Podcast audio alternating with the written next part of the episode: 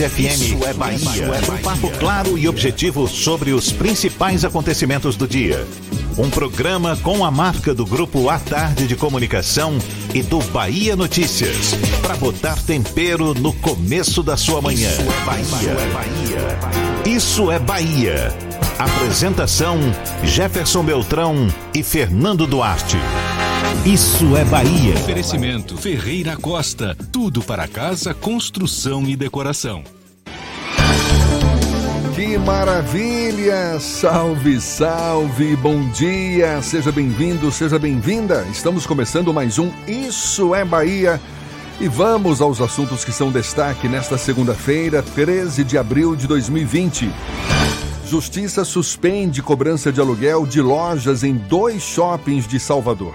OAB debate redução de mensalidades escolares. Na Assembleia Legislativa, dois projetos já estão em discussão. Aprovado o projeto de lei que obriga empresas da Bahia a fornecer máscaras a funcionários. Frota de ônibus em Salvador tem aumento para evitar aglomerações. Secretário Estadual da Saúde alerta para aumento de casos de Covid-19 no sul da Bahia. O estado já tem 71 municípios com casos da doença. Salvador, Feira de Santana e Ilhéus lideram as ocorrências. Em Feira de Santana, comércio pode ficar, permanecer fechado por mais uma semana. Vacinação contra a gripe segue hoje em Salvador sem drive-thru. Fazenda Grande ganha hoje nova unidade de saúde. Codesal interdita dois imóveis em Santo Antônio, além do Carmo. São alguns dos assuntos que você acompanha a partir de agora no Isso é Bahia. Programa, como sempre, nesse comecinho de semana, principalmente recheado de informação. Temos aqui notícias, bate-papo, comentários para botar tempero no começo da sua manhã. Junto comigo, senhor Fernando Duarte. Bom dia!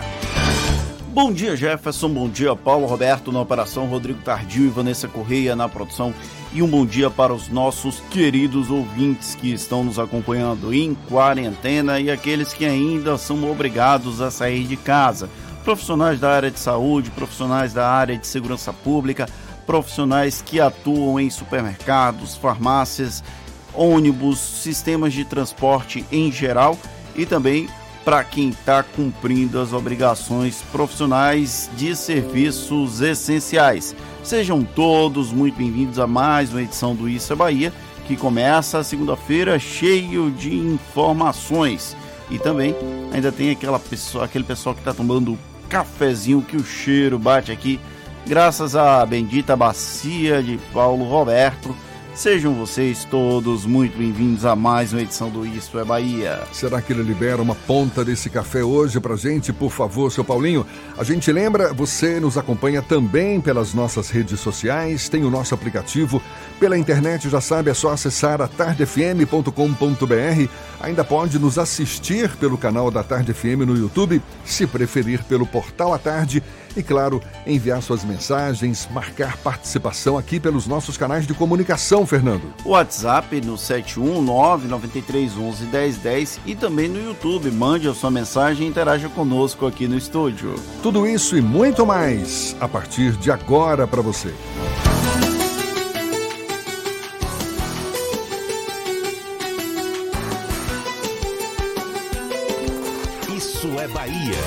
Previsão do tempo. Previsão do tempo. Previsão do tempo. A segunda-feira amanheceu com céu nublado, chuva em algumas áreas, choveu também durante a noite aqui na capital baiana. É sinal de mais chuva pela frente. A gente fica sabendo os detalhes com Ives Macedo. Bom dia, Ives. Olá, muito bom dia para você, Jefferson. Bom dia para todo mundo aí no estúdio. Bom dia também para o ouvinte em nossa sintonia. Uma ótima segunda-feira para todo mundo. Uma boa semana. Eu começo trazendo a previsão do tempo para Salvador, que deve ter sol com algumas nuvens agora durante o dia, mas tem períodos de nublado com chuva a qualquer hora nesta segunda-feira. Os termômetros oscilam entre 24 e 28 graus. Vamos trazer também a previsão para a região metropolitana. Falo das cidades de Lauro de Freitas e Camaçari.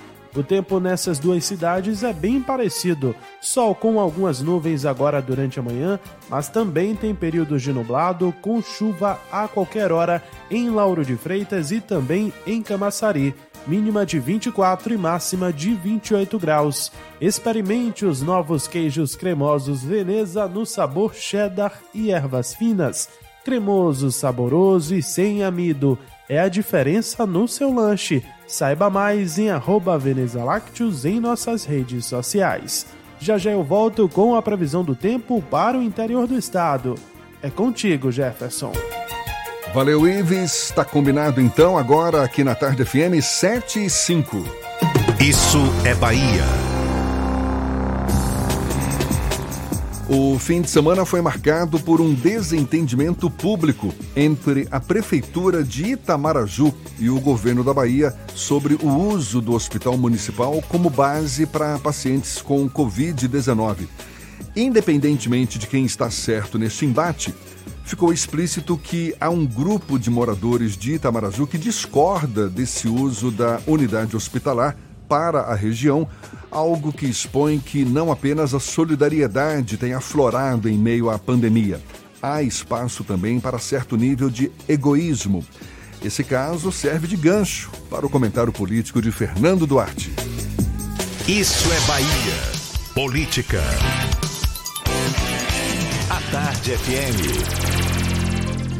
Itamaraju não deve ser um ponto de apoio para pacientes de Covid-19. Essa é a conclusão que nós podemos chegar após um embate público entre o prefeito do município do Extremo Sul, doutor Marcelo, e o secretário estadual de saúde, Fábio Vilas Boas. Um duelo de versões cuja verdade absoluta, se é que ela existe, possivelmente jamais virará público. Não se trata, inclusive, de buscar culpados ou inocentes nessa história. Porém, esse episódio serve de amostra como é possível politizar até mesmo uma decisão sobre como abrir uma trincheira de suporte a uma pandemia. Ao ser anunciado que o Hospital de Itamaraju seria um centro de referência, a comunidade local se arvorou no direito de protestar. Não caberia aos itamarajuenses lidar com o problema da região. A eles caberia apenas cuidar dos seus e olhe lá. Pode ter sido apenas um pequeno grupo de pessoas, mas o estrago foi feito. Mesmo que o prefeito tenha negado todo o episódio, uma mensagem pouco cristã apareceu em plena Semana Santa, algo que deveria provocar profundas reflexões. Mas nós estamos realmente preparados para isso? Algo similar aconteceu com a locação do Hotel Malibu aqui em Lauro de Freitas, para receber profissionais de saúde que eventualmente tenham resultado positivo para o novo vírus. Em um primeiro momento, ditos representantes locais criticavam o uso do equipamento para ser um foco de casos positivos. Vamos tratar dessa forma. O constrangimento foi tanto que o governo preferiu omitir que o hotel poderia receber também profissionais de segurança com Covid-19. Uma rebelião contra a medida não ajudaria ninguém, muito menos quem tivesse sido afetado com o novo coronavírus.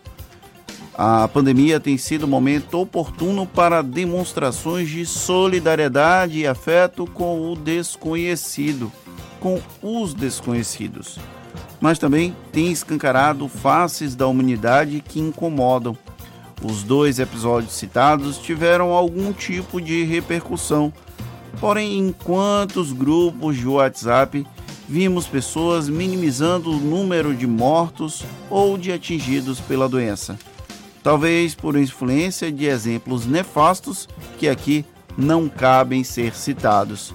A Covid-19 não será apenas números, serão nomes e rostos cuja dor pode demorar bastante a passar.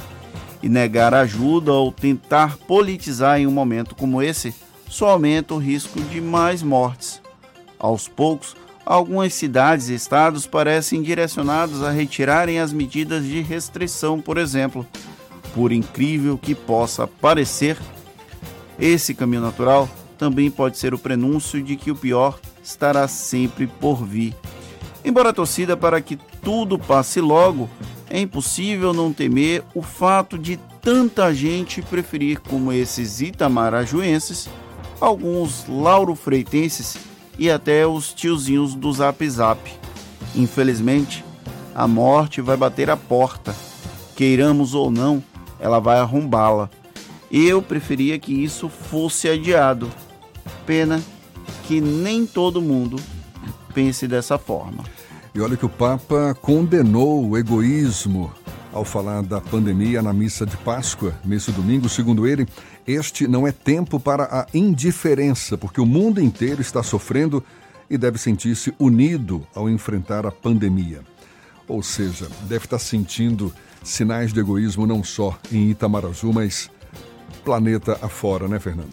Sim, infelizmente, como eu falei, existem muitos exemplos de solidariedade, de carinho com os desconhecidos, com pessoas que não fazem parte do círculo de relacionamento, porém ainda há espaço para esse egoísmo que foi aqui citado esses dois exemplos porque vieram a público, mas a gente não cansa de ouvir. Essa semana num grupo de WhatsApp que eu faço parte, em que relataram o nome de uma pessoa que fazia parte desse grupo que tinha sido diagnosticado por Covid-19 as pessoas começaram a, a, falar: ah, mas serão apenas 100 mil mortos, só 100 mil mortos. Aí eu fui lá em cima na conversa de dois dias antes e mostrei que tinha um caso entre o grupo de pessoa diagnosticada com a Covid-19 que estava entubada no Rio de Janeiro. E aí eu falei: olha, gente, vocês estão tratando apenas, com, apenas como números, mas os números têm rostos, têm nomes, têm histórias e essas histórias não podem ser esquecidas. É, são casos que certamente têm aflorado por aí, agora, ao mesmo tempo em que também são muitos os casos de solidariedade, de atenção voltada aos mais necessitados. Isso também está sendo muito evidente e muito, muito nobre num momento como esse, porque. E, e, o curioso também é que é uma manifestação que já deveria fazer parte do nosso cotidiano normalmente, que agora ganhou força por conta dessa pandemia. A ajuda a quem está ao nosso lado, a quem precisa mais, aos mais pobres. Isso certamente está fazendo também muita gente a repensar seus próprios valores. É uma espécie de consolo no meio de todo o caos que a gente vive, essas demonstrações de solidariedade, essas demonstrações de, por exemplo, pessoas que estão fazendo máscaras para distribuir, pessoas que estão doando cestas básicas, pessoas que estão colaborando com materiais de higiene, de limpeza para abrigos, para cuidar do próximo, mesmo que esse próximo ainda não tenha um rosto definido. Essa é talvez a grande lição que nós tiremos desse grande episódio.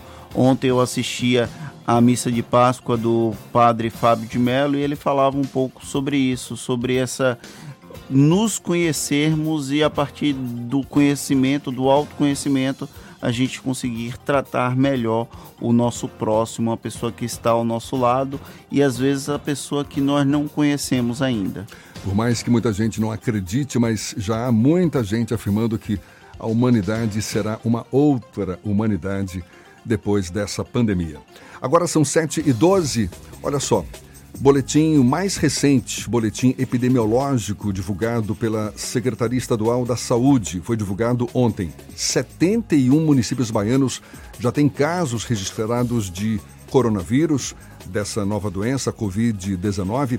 Os 10 municípios com maior incidência de casos são Salvador, com 362 registros, seguido de Feira de Santana, com 43, e Ilhéus, com 39 casos. A Bahia já tem 674 casos confirmados da Covid-19 e até então foram contabilizadas 21 mortes. Salvador lidera os casos com como eu falei, 362 casos. Já no Brasil, mais de 22 mil pessoas foram infectadas pelo coronavírus, com registro de mais de mil mortes. E a frota de ônibus em circulação na capital baiana foi ampliada em 110 veículos, de acordo com o prefeito Assemineto. A ideia é usar os coletivos em horários de pico para evitar a aglomeração de passageiros como medida de prevenção à Covid-19. No dia 21 de março, a frota de ônibus de Salvador tinha sido reduzida para conter o avanço da doença na cidade. Inicialmente foi reduzido para 30%, foi reduzido 30% da frota e dois dias depois 50%. Agora 7 e 14 na tarde FM.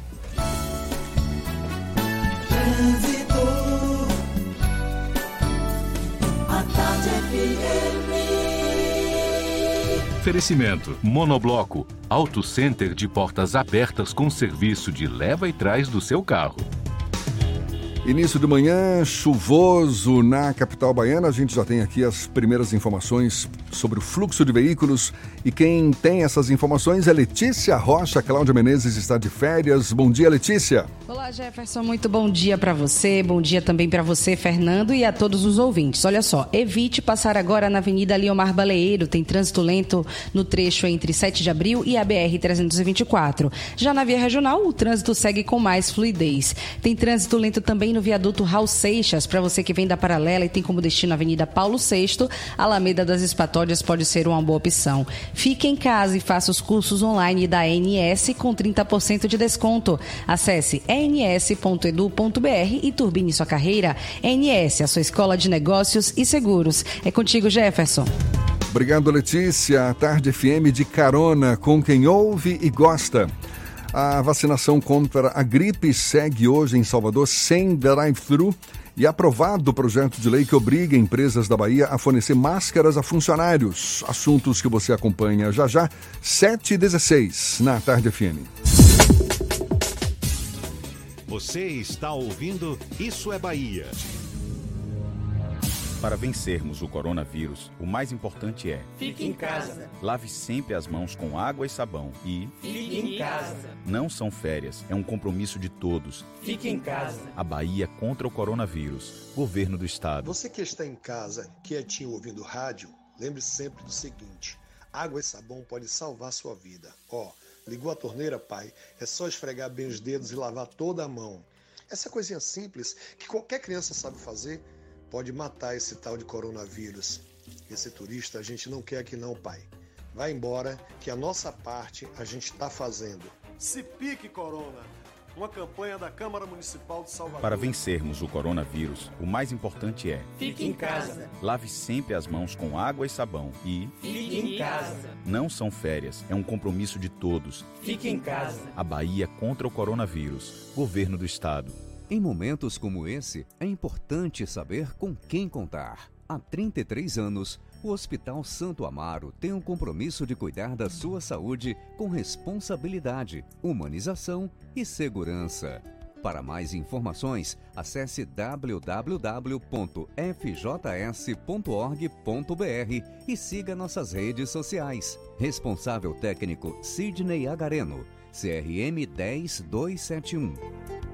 Para vencermos o coronavírus, o mais importante é: Fique em casa. lave sempre as mãos com água e sabão e Fique em casa. não são férias, é um compromisso de todos. Fique em casa. A Bahia contra o coronavírus. Governo do Estado. Monobloco, o pneu mais barato da Bahia. 0800 111 70 80 e a hora certa. A Tarde FM 7 e 18. Você sabia que na Monobloco os pneus velhos deixados pelos clientes podem virar chachim, cadeira e até asfalto? E que a Monobloco apoia o esporte amador e a cultura? E que também na Monobloco uma parte do lucro do serviço do seu carro você pode direcionar para algumas instituições beneficentes? Não sabia? Então se ligue. Monobloco faz tudo de mecânica e tem o pneu mais barato da Bahia. Água de Meninos, Lauro de Freitas e Abrantes. 0800 111 7080. Voltamos a apresentar Isso é Bahia. Um papo claro e objetivo sobre os acontecimentos mais importantes do dia. A gente tem notícias agora do portal Bahia Notícias. Lucas Arrasa, quem está a postos. Bom dia, Lucas. Bom dia, Jefferson. Bom dia para quem nos escuta. Em toda a capital, o Cor- o Corpo de Bombeiros controlou na noite de ontem um incêndio que atingiu uma fábrica de reciclagem em Camaçari por volta das 8 horas. A empresa era Plástico Abrantes e em vir- em virtude do tipo de combustível e da extensão da fábrica, o, trabe- o trabalho dos bombeiros vai continuar durante o dia para evitar que o incêndio volte a acontecer. E a Bahia tem 148 curados do novo coronavírus. Com 674 casos já registrados, o índice de cura representa 21% do total de doentes. Mas nem tudo é notícia boa por enquanto. 66 pessoas encontram-se internadas ainda, sendo 28 em unidades de terapia intensiva. Também foram registrados 21 óbitos, sendo 11 de Salvador e 10 de outras cidades do estado. Eu sou Lucas Arraes, falo direto da redação do Bahia Notícias para o programa Isso é Bahia. É com vocês aí do estúdio. Valeu, Lucas. Agora, 7h20, a vacinação contra a influenza em Salvador vai seguir sem drive-thru. Hoje, nesta segunda-feira, de acordo com a Secretaria Municipal de Saúde. Ao todo, a campanha contra a gripe vai acontecer em 21 postos de referência espalhados pela capital baiana, das 8 da manhã à 1 da tarde. O público-alvo continua sendo idosos e também trabalhadores da saúde. Segundo a Secretaria da Saúde, no total, aproximadamente 12 mil idosos e 32 trabalhadores da saúde ainda precisam ser imunizados no município já que o objetivo da campanha é proteger pelo menos 90% do público-alvo. E foi aprovado por unanimidade pelos deputados baianos o projeto de lei que obriga todas as empresas do estado que permanecem em funcionamento durante a quarentena da Covid-19 a fornecer gratuitamente máscaras para os funcionários. Segundo informações da presidência da Assembleia Legislativa da Bahia, o projeto de lei também obriga a implantação de ponto de água corrente com sabão e o uso do álcool em gel com teor de 70% nas empresas. Além da aprovação do projeto, foi convocada para amanhã uma sessão conjunta das comissões para discussão e apreciação do projeto de lei que fixa em 10 salários mínimos as chamadas obrigações de pequeno valor, que devem ser pagas pelo governo em até 90 dias. Prevenir e combater a proliferação do novo coronavírus. Esse é o objetivo do Comitê de Crise, criado pela Secretaria de Saúde do município de Catu município que fica aqui na região metropolitana de Salvador. O último boletim da cidade apresenta 46 casos notificados, sendo 26 descartados, dois casos em análise, 16 sendo monitorados e dois confirmados. A gente fala mais sobre o assunto conversando agora com o prefeito do município de Catu, Geranilson Requião. Seja bem-vindo. Bom dia, prefeito. Oi, bom dia, prazer falar com vocês nessa manhã. Quais as medidas que estão sendo adotadas no município de Catu para conter o avanço do novo coronavírus? Nós tomamos as medidas de acordo com o Ministério da Saúde, com, também com os decretos do governo do Estado, onde fizemos o fechamento total do comércio, com exceção em algumas atividades. Fizemos também o fechamento é, nós temos aqui três principais entradas na cidade, fechamos duas, deixamos uma unicamente com uma barreira sanitária, onde podemos fazer o controle das entradas das pessoas que chegam aqui no município. É, tivemos o fechamento também das igrejas católicas, evangélicas, é, candomblés, todas aquelas que professam reuniões com aglomeração de pessoas. E estamos, graças a Deus, tendo resultado, tivemos esses dois casos confirmados e prorrogamos o decreto por mais oito dias, que vence agora na próxima quarta-feira. Hoje, nós também criamos um, através de um decreto, um comitê com toda a sociedade para administrar essa crise. E hoje teremos mais uma reunião para fazer uma avaliação e a gente abre ou flexibiliza alguma coisa ou se prorrogaremos por mais um período esse decreto de fechamento. Prefeito Geranilson, o senhor já tem uma estimativa do tamanho do impacto dessa pandemia na economia do município de Catu? A economia é enorme, como em todo o Brasil e a Bahia, né? Nós aqui temos um comércio forte e com o fechamento dessas atividades, nós teremos uma grande redução, tanto a nível de ICMS, como também a nível de ISS, como também os próprios empresários que deixam também de ter o seu faturamento. Prefeito, esses dois casos já registrados em Catu tratam-se de casos importados ou já houve transmissão local dentro do município? Não, é um caso de importação, porque o senhor que foi acometido da doença, ele mora na zona rural e trabalha em Alagoinhas com a função de carreteiro, onde faz o transporte de mercadorias entre Alagoinhas e Itabuna. E num desses, dessas viagens aí, ele foi acometido dessa doença. E a segunda pessoa, que é uma senhora também, é, que foi contaminada pelo próprio carreteiro. Mas estamos em observação, o pessoal eles, eles estão isolados, né? é, a evolução está normal, não tem alteração nenhuma, se Deus quiser, eles vão se recuperar rapidamente. Há uma discussão em todo o país sobre a hipótese de iniciar uma certa flexibilização das medidas restritivas. O senhor citou que um comitê de gestão da crise deve se reunir hoje em Catu para discutir exatamente essa questão. Como é que está a evolução desse processo no município? Existe a perspectiva de evolução gradual das medidas restritivas, de redução das medidas restritivas? Nós estamos aguardando naturalmente a evolução de casos aqui no nosso município. O, o comitê vai se reunir e, de acordo com as últimas informações que acontecem no município, esse mesmo comitê vai decidir se faz alguma flexibilização, que poderia ser uma mudança de horário, é, uma redução de horário, para que a gente possa diminuir o fluxo de pessoas nas ruas. Mas aí a última palavra, quem vai dar realmente é o comitê para a gente poder fazer a sanção disso daí. Prefeito, existe um movimento liderado por empresários em nível municipal, estadual, nível nacional também, no sentido de conseguir uma flexibilização dos cumprimentos tributários, por exemplo, seja pagamento do ICMS, ISS, no caso dos municípios. Isso tem havido também em Catu e como é que a prefeitura deve se comportar diante desse pleito dos empresários que estão sentindo na pele esse impacto dessa pandemia do novo coronavírus?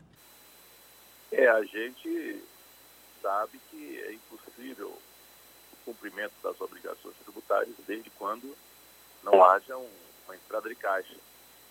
Nesse sentido, o município está tomando as providências para que haja uma flexibilização no recolhimento do ISS, que é o, tributo aqui do nosso município, assim como também já fizemos uma é, elasticidade do IPTU, que venceu agora em março, mas nós estaremos recebendo ainda até 30 de abril para que os contribuintes possam fazer o seu devido recolhimento sem acréscimos legais. Prefeito, além das restrições no comércio, tem algum outro tipo de medida do próprio isolamento da cidade com essa barreira sanitária só em uma das entradas? Quais são as outras medidas que têm sido adotadas no município para evitar a disseminação do novo coronavírus? Ah, nós tivemos diversas intervenções aqui no nosso município. Nós temos uma equipe de vigilância, é, uma equipe da vigilância visitando quaisquer estabelecimentos, ficam na, fazendo uma ronda das 7, começa às 7 da manhã até às 21 horas, para ver se há algum estabelecimento em descumprimento com o decreto que foi estabelecido. Mas, graças a Deus, aqui nós temos tido a compreensão das pessoas, entendimento, e até agora não houve necessidade de alguma intervenção ou até fechamento de algum estabelecimento que possa estar descumprindo o nosso decreto. Das três, das três entradas que a cidade possui, o senhor relatou que duas estão fechadas e uma terceira está com a barreira sanitária. O que, que acontece nessa barreira sanitária exatamente? As pessoas que porventura estejam com febre são conduzidas a algum tipo de investigação? O que é que acontece a partir dessa barreira? Isso, nós temos, como eu lhe falei, as três entradas uma que já sai diretamente lá para Lagoinha, que está fechada, uma outra que vai para um bairro populoso aqui do nosso município, chega na BR-110, e a principal, onde fica a estação rodoviária, onde também fechamos desde o início da pandemia. E ali fica uma equipe da CMTC, da Vigilância Sanitária, da Guarda Civil, é, orientando as pessoas a cortarem os seus veículos, onde ali tem os agentes nossos com os equipamentos medindo a temperatura das pessoas. Prefeito Geranilson Requião, a gente conversa com o prefeito de Catu, aqui no Issa Bahia. Em relação à infraestrutura da saúde do município, são dois casos já confirmados em Catu.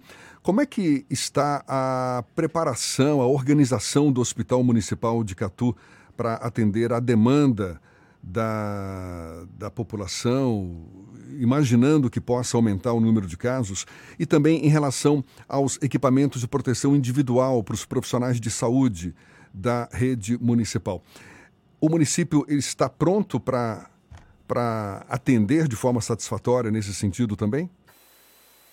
O, o Hospital Municipal nós dedicamos dois leitos exclusivamente para Covid-19 e temos o nosso ambulatório, onde estamos é, montando posto de atendimento exclusivamente para essas pessoas. Lá serão criados 10 leitos, onde essas pessoas serão recepcionadas.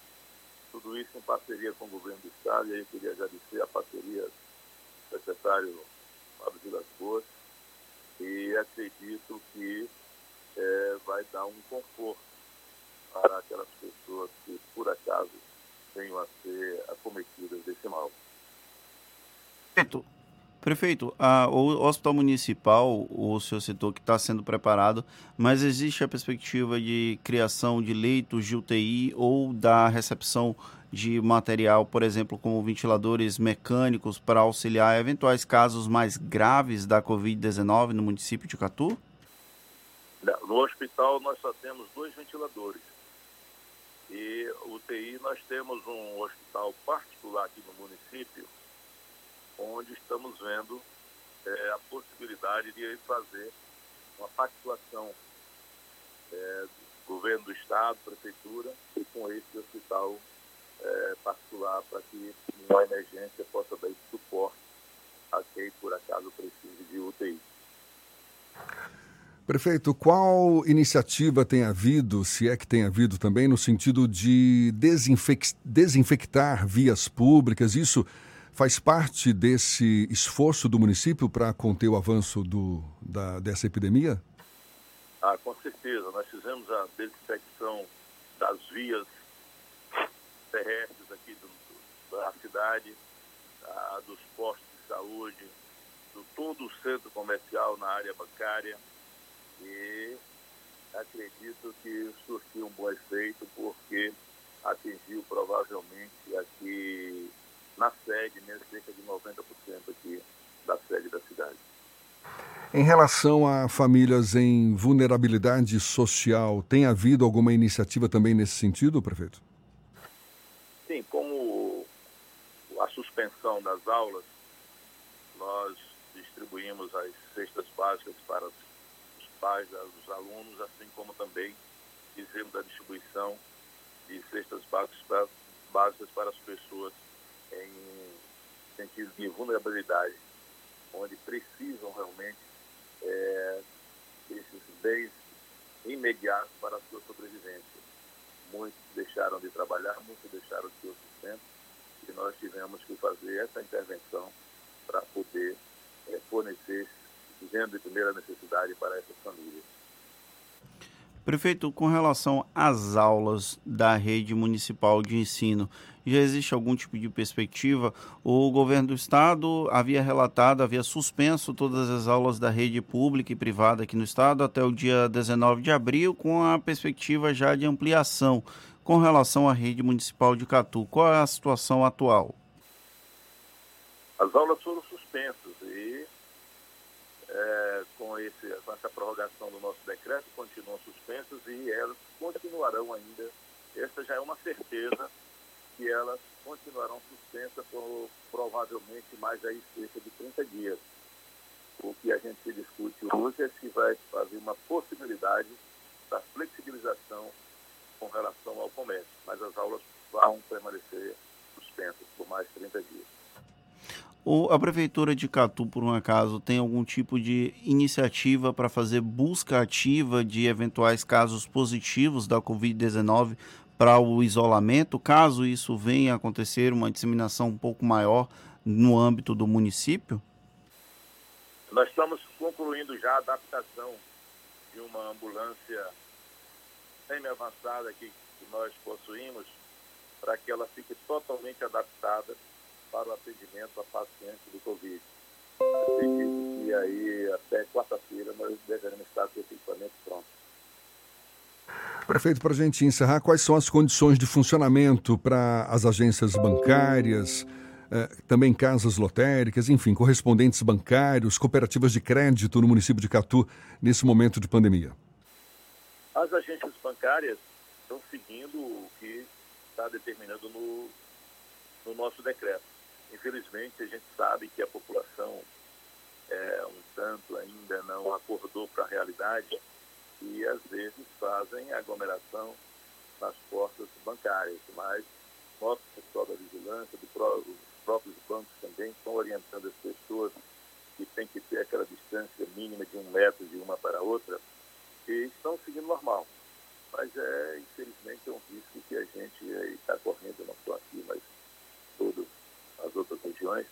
Eu acredito que as pessoas aos poucos vão se conscientizando que tem que realmente seguir as recomendações aqui do Ministério da Saúde. Para isso, elas vão seguir a risca, muitas vezes é, sentindo na pele, com dificuldade para aquelas pessoas que precisam no dia a dia estar é, fazendo o seu sustento, mas a gente vai seguir conforme determina o Ministério da Saúde. A gente agradece ao prefeito do município de Catu, Geranilson Requião, pela sua disponibilidade, pela atenção dada aos nossos ouvintes. Muito obrigado e um bom dia para o senhor.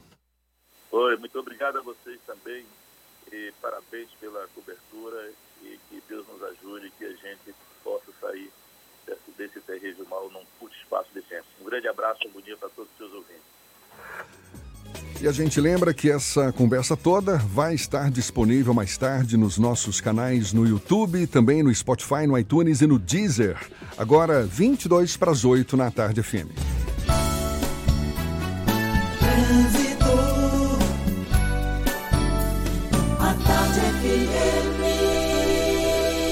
Oferecimento: Monobloco, Auto Center de portas abertas com serviço de leva e trás do seu carro. Temos novas informações para quem já está circulando de carro aí pela Grande Salvador ou então vai pegar o carro já já. Letícia Rocha é quem tem essas novidades. Bom dia mais uma vez, Letícia. Oi, Jefferson, olha só, já tem trânsito carregado ali na estrada da Base Naval, sentido BR-324. Na Via Bronze, o trânsito flui melhor. Você consegue chegar com mais facilidade na rodovia federal. A Avenida Suburbana tem pontos de intensidade, sentido calçada, mas você não encontra retenção. Agora, atenção redobrada com pista molhada na Estrada do Coco. Experimente os novos queijos cremosos Veneza no sabor cheddar e ervas finas. Cremoso, saboroso e sem amido. É a diferença no seu lanche. Saiba mais em arroba Veneza Lácteos em nossas redes sociais. É contigo, Jefferson. Obrigado, Letícia. A Tarde FM de carona com quem ouve e gosta. Fazenda Grande ganha hoje nova unidade de saúde. Codesal interdita dois imóveis em Santo Antônio, além do Carmo. A gente dá os detalhes já já para você. 21 minutos para as 8 na Tarde FM. Você está ouvindo Isso é Bahia. Para vencermos o coronavírus, o mais importante é: Fique em casa. lave sempre as mãos com água e sabão e Fique em casa. não são férias, é um compromisso de todos. Fique em casa. A Bahia contra o coronavírus. Governo do Estado. Você sabe o que a Assembleia faz? Faz valer os seus direitos. Lutando para evitar a saída da Petrobras e manter empregos e investimentos no Estado. Também cria políticas que valorizam as mulheres, os negros, o público LGBT e a oferta de uma educação de qualidade para indígenas. E ainda dão prioridade de matrícula em escolas públicas às crianças filhas de vítimas de violência doméstica. Porque para a Assembleia, garantir o direito dos baianos é o nosso dever. Assembleia Legislativa da Bahia, fazendo valer. Para vencermos o coronavírus, o mais importante é: fique em casa. Lave sempre as mãos com água e sabão e fique em casa. Não são férias, é um compromisso de todos. Fique em casa. A Bahia contra o coronavírus. Governo do Estado. Rapaz, esse coronavírus está barril. Todo mundo tem que ficar quietinho em casa para esse coronavírus ir logo embora. E se você precisar sair de casa para alguma coisa, é para cumprimentar os outros assim, ó, de longe. Nada de aperto de mão nem de abraço. Então já sabe, Vamos assistir de camarote esse coronavírus se picar. Esse turista a gente não quer aqui não, pai. Pode ir embora, que a nossa parte a gente está fazendo. Se pique, Corona. Uma campanha da Câmara Municipal de Salvador. Para vencermos o coronavírus, o mais importante é... Fique em casa. Lave sempre as mãos com água e sabão e... Fique em casa. Não são férias, é um compromisso de todos. Fique em casa. A Bahia contra o coronavírus. Governo do Estado. Central Papelaria. Os melhores preços e a maior variedade em material escolar e escritório da Bahia. E a hora certa. Agora faltam 20 minutos para as 8 horas. A Tarde FM. Quem ouve gosta. Um bom dia para você. 3369 mil. Central Papelaria. Variedade assim você nunca viu. 3369 mil. É só ligar. 3369 mil. Central Papelaria. Você encontra tudo em material escolar tudo pro seu escritório, variedade fácil de estacionar. 3369 Ligue 3369 mil, a maior variedade em material escolar e de escritório. Central Papelaria Lauro de Freitas. 3369 mil. Voltamos a apresentar Isso é Bahia. Um papo claro e objetivo sobre os acontecimentos mais importantes do dia. E a gente agora vai até a redação do Portal à Tarde. Thaís Seixas tem novidades pra gente. Bom dia, Thaís. Oi, Jefferson, bom dia. Bom dia, Fernando, e a você que acompanha o nosso programa. E hoje temos notícia boa aqui no Portal à Tarde. O ex-pugilista ba baiano Acelino Popó Freitas arrecadou 90 mil reais com o leilão do cinturão da Associação Mundial de Boxe. A ação vai reverter o valor em cestas básicas para comunidades carentes de Salvador. O anúncio foi feito ontem pelo próprio Popó, por meio das redes sociais. O leilão foi iniciado na semana passada com lance inicial de 20 mil reais. Popó foi campeão em 2002 quando derrotou o cubano Joel Casamaior na categoria dos pesos super pena. E uma idosa de 97 anos recebeu alta médica ontem depois de ficar curada do coronavírus. Gina Dalcoleto estava internada desde o dia 1 de abril no Hospital Vila Nova Star, em São Paulo. Ela deu entrada com tosse e confusão mental e os exames constataram a gripe comum e a Covid-19. A idosa ficou na unidade de terapia intensiva com auxílio de oxigênio para a respiração.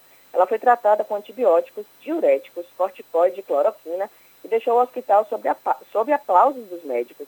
Essas e outras notícias você confere no portal atarde, atarde.com.br. Vamos ouvir agora as dicas da Marcita. Shows, dança, teatro, música, diversão. Ouça agora as dicas da Marcita com Márcia Moreira. Olá, vamos às dicas para esta segunda-feira. Tá com saudade de ir ao teatro? Então o teatro vem até você. Nestes tempos de isolamento social, uma boa opção é a plataforma Espetáculos Online, que disponibiliza mais de 50 peças entre espetáculos adultos e infantis. Uma oportunidade para conferir o trabalho de grandes atores e atrizes como Marieta Severo, Johnny Massaro, Ricardo Blá, Lília Cabral, entre outros. Tem comédia, drama, musical, é só escolher. Basta acessar espetáculosonline.com/teatro. E tem novidade para a criançada. Estreia hoje às 5 da tarde no Disney Channel A Casa da Coruja, uma série animada de comédia e fantasia que conta a história de Luz, uma adolescente que encontra um portal que a leva para um mundo mágico. Lá ela faz amizade com uma bruxa rebelde chamada Eda e com um pequeno guerreiro chamado King. Luz então decide se tornar uma bruxa, mas descobre que tem muito que aprender. Mais dicas para curtir de casa no meu Instagram, Dicas da Marcita. Beijos e fique em casa. Isso é Bahia. Apresentação: Jefferson Beltrão e Fernando Duarte. A Tarde FM. Quem ouve, gosta. E moradores da região de Cajazeiras, aqui na capital baiana, vão contar com uma nova unidade de saúde da família a partir de hoje. O equipamento vai ser inaugurado na localidade de Fazenda Grande 3, na rua Demerval de Souza Guzmão. A unidade vai ter capacidade para atender aproximadamente 650 pessoas por dia, tendo quatro equipes de saúde da família com atuação de equipes de saúde bucal. Segundo dados da Prefeitura, com esta inauguração, a cobertura da atenção primária à saúde no Distrito Sanitário de Cajazeiras, que era de 8% em 2012, passa agora para 16%. E a Defesa Civil de Salvador interditou ontem dois prédios na Rua dos Adobes, ali no bairro de Santo Antônio, além do Carmo, aqui em Salvador. De acordo com os técnicos do órgão, o surgimento de uma cratera de um metro de largura com 5 a 6 metros de profundidade põe em risco a estabilidade das fundações do imó dos imóveis. As sete famílias dos dois prédios receberam a notificação e deixaram suas residências. Um casal foi encaminhado para um centro de acolhimento oferecido pela Secretaria de Promoção Social e Combate à Pobreza. A Justiça da Bahia suspendeu a cobrança de aluguel e da taxa de propaganda das lojas dos shoppings da Bahia e Salvador Norte Shopping. Aqui na capital baiana também. Isso enquanto os centros comerciais estiverem fechados por conta da pandemia do novo coronavírus. Essa informação foi divulgada pelo Sindicato dos Lojistas do Comércio do Estado da Bahia. Na decisão, foi mantida o pagamento da taxa de condomínio. Segundo o presidente do Sindicato dos Lojistas, Paulo Mota, esse valor mesmo assim deve ter uma redução de 70%, já que vai ser cobrada a taxa sobre o equipamento fechado. E a Comissão de Defesa do Consumidor do Conselho Federal da OAB está debatendo a redução do valor das mensalidades escolares em meio à interrupção das aulas em escolas de todo o país. Em nota técnica, a comissão da OAB aponta que escolas e faculdades podem cobrar integralmente as mensalidades desde que ofereçam ensino com a mesma qualidade e alcançando os mesmos resultados que alcançaria na normalidade. Caso isso não ocorra, diz a OAB, o consumidor tem o direito do abatimento proporcional dos valores. Na Assembleia Legislativa da Bahia, tramitam pelo menos dois projetos de lei para obrigar a redução do valor da mensalidade. Esse assunto, inclusive, é o principal destaque na edição de hoje do Jornal à Tarde. Você pode acompanhar com mais detalhes, tanto no, na edição impressa quanto no portal à tarde, esse debate da OAB sobre a redução de mensalidades escolares. E terminou sem definição a data de reabertura do comércio de Feira de Santana após determinação de fechamento para barrar o avanço do novo coronavírus no município. O encontro para debater o tema foi realizado ontem entre o prefeito Colbert Martins Filho e secretários municipais. Até hoje, data de validade do decreto anterior, que autorizava apenas o funcionamento de serviços essenciais, um novo decreto deve ser publicado. Shoppings, academias e escolas públicas e privadas devem permanecer fechadas até o dia 21 deste mês. E o secretário de Saúde da Bahia, Fábio Vilas Boas, publicou um vídeo ontem nas redes sociais para alertar sobre o aumento de casos do novo coronavírus na região sul da Bahia. O número de casos da Covid-19 na região aumentou cerca de 14% no período de 24 horas passando de 124 ocorrências para 141. Ainda segundo a CESAB, das 71 cidades da região, 24 estão com casos confirmados da doença. O secretário de Saúde reforçou que é necessário mais cuidado diante da pandemia e pediu que os moradores respeitassem as medidas de distanciamento social e de higienização para impedir a disseminação da doença. A região sul da Bahia é aquela região ali conhecida como Costa do Cacau, nas proximidades de Ilhéus e Itabuna. Inclusive, Ilhéus é a terceira cidade na Bahia com o maior número de casos da Covid-19. Olha só, Fernando, com a recomendação de isolamento social para controle da Covid-19, o Brasil bateu recorde no tráfego de dados, superando 11 terabytes por segundo no dia 22 de março. Isso de acordo com o Núcleo de Informação e Coordenação do Ponto BR. Não se sabe qual percentual foi usado em eventos virtuais, mas a empresa APN indicou um aumento de 90% no download de aplicativos de videoconferência em todo o mundo entre 14 e 21 de março, comparando com o mesmo período do ano de 2019. Até o início das medidas de restrição em Salvador, são muitos os casos de pessoas utilizando esses meios virtuais para se comunicar.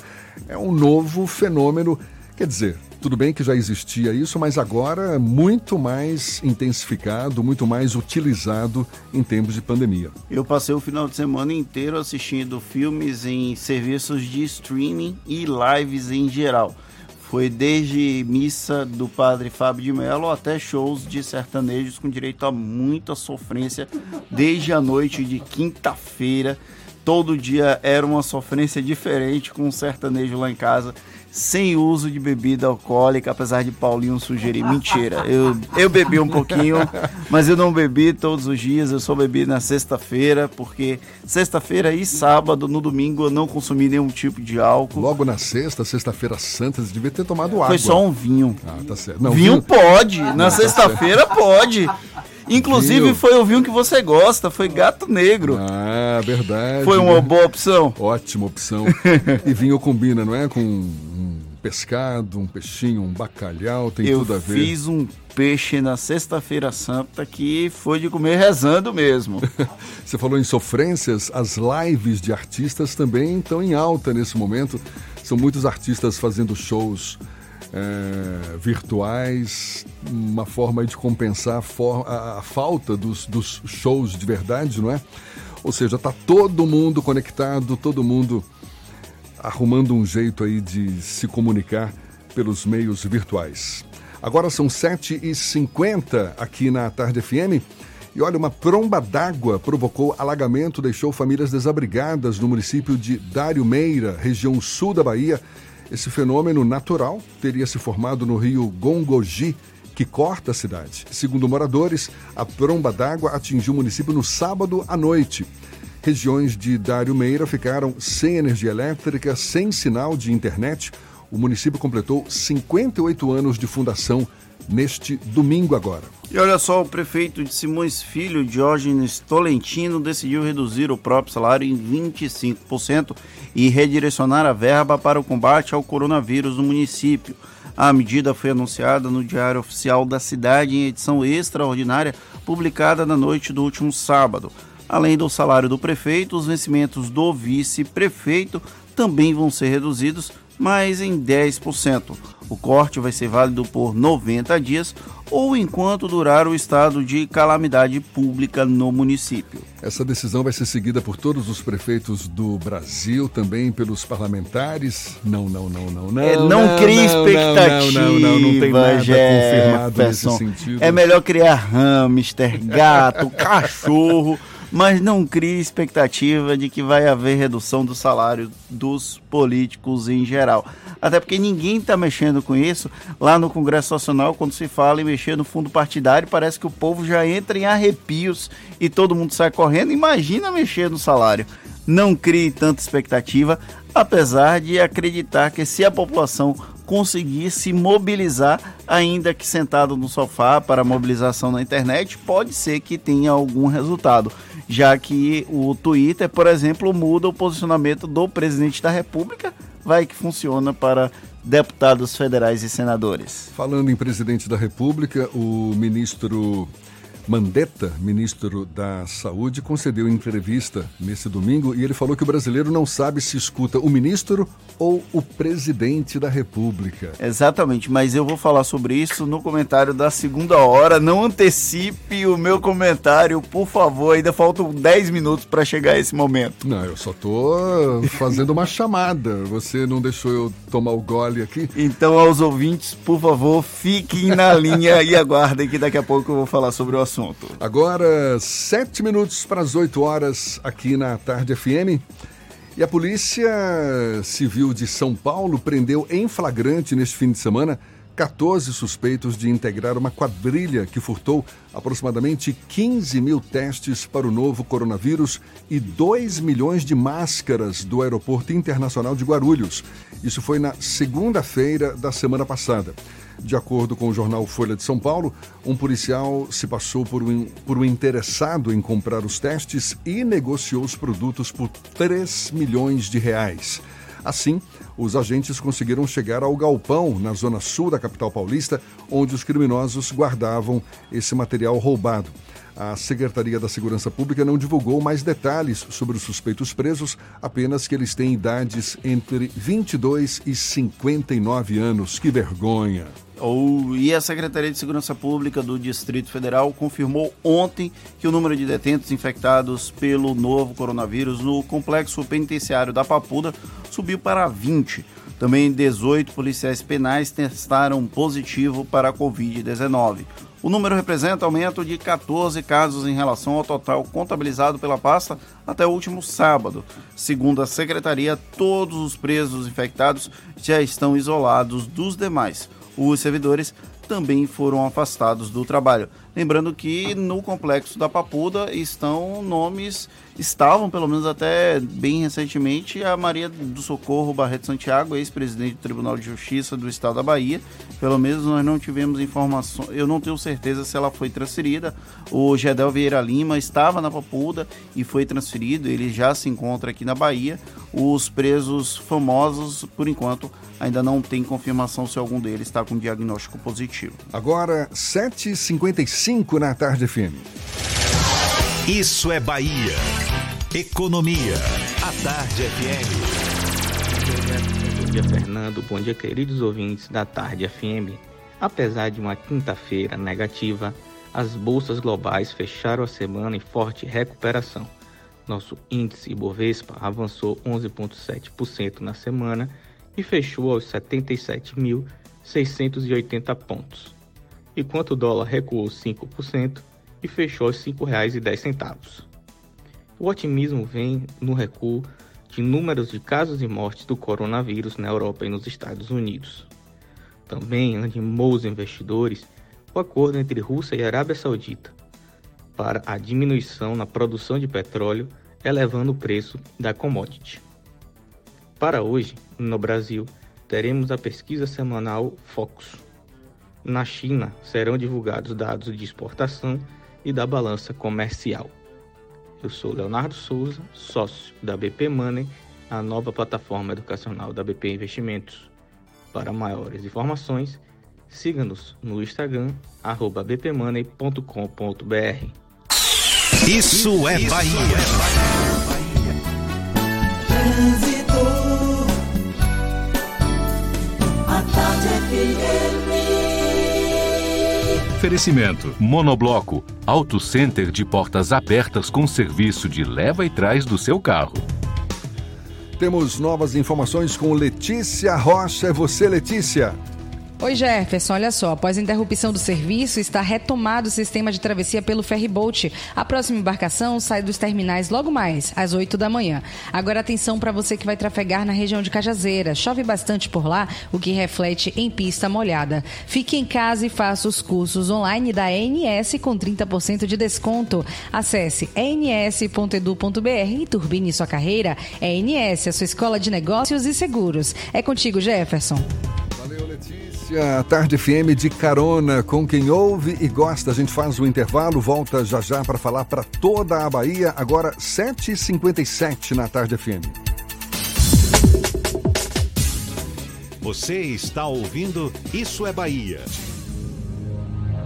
Para vencermos o coronavírus, o mais importante é: Fique em casa. lave sempre as mãos com água e sabão e Fique em casa. não são férias, é um compromisso de todos. Fique em casa. A Bahia contra o coronavírus. Governo do Estado. Você sabe o que a Assembleia faz? Faz valer os seus direitos. Valorizando uma pauta pró-municípios que garante os recursos das cidades do interior. Além disso, a ALBA debate normas para o transporte complementar, beneficiando quem não é atendido pelo sistema. E atenta ao que acontece no dia a dia, a ALBA cobra ações para preservar a segurança das barragens existentes na Bahia. Porque para a Assembleia, garantir o direito dos baianos é o nosso dever. Assembleia Legislativa da Bahia, fazendo valer. Para vencermos o coronavírus, o mais importante é: Fique em casa. lave sempre as mãos com água e sabão e Fique em casa. não são férias, é um compromisso de todos. Fique em casa. A Bahia contra o coronavírus. Governo do Estado. Ô velho, deixa eu te dar real. Quando a gente fala que é pra ficar em casa, é pra ficar em casa só você e quem já mora com você. Não adianta nada você ficar em casa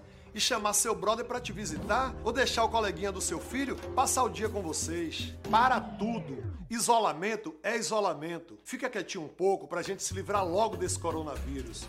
Esse turista a gente não quer aqui não, pai.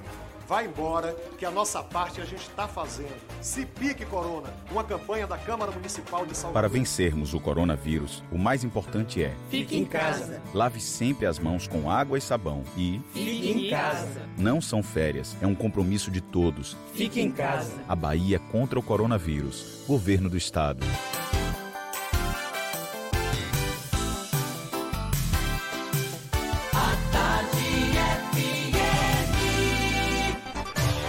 Atenção, emissoras afiliadas à Tarde FM.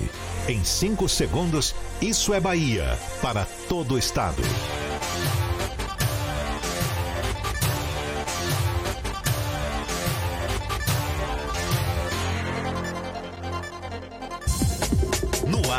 Isso é Bahia. Informação com a marca do Grupo A Tarde e do Bahia Notícias. Política, segurança, saúde, cidadania. Isso é Bahia. Apresentação: Jefferson Beltrão e Fernando Duarte. A Tarde FM. Quem ouve, gosta. Que maravilha! Salve, salve! Bom dia! Seja bem-vindo, seja bem-vinda! A partir de agora, Isso é Bahia em rede com emissoras de todas as regiões do estado. E vamos aos assuntos que são destaque nesta segunda-feira, 13 de abril de 2020. Justiça suspende cobrança de aluguel de lojas em dois shoppings de Salvador. OAB debate redução de mensalidades escolares na Assembleia Legislativa. Dois projetos já estão em discussão. Aprovado o projeto de lei que obriga empresas da Bahia a fornecer máscaras a funcionários. Secretário Estadual da Saúde alerta para aumento de casos de Covid-19 no sul da Bahia. O estado já tem 71 municípios com casos da doença. Salvador, Feira de Santana e Ilhéus lideram as ocorrências. Em Feira de Santana, comércio pode permanecer fechado por mais uma semana. Banco Mundial prevê queda de 5% no PIB do Brasil.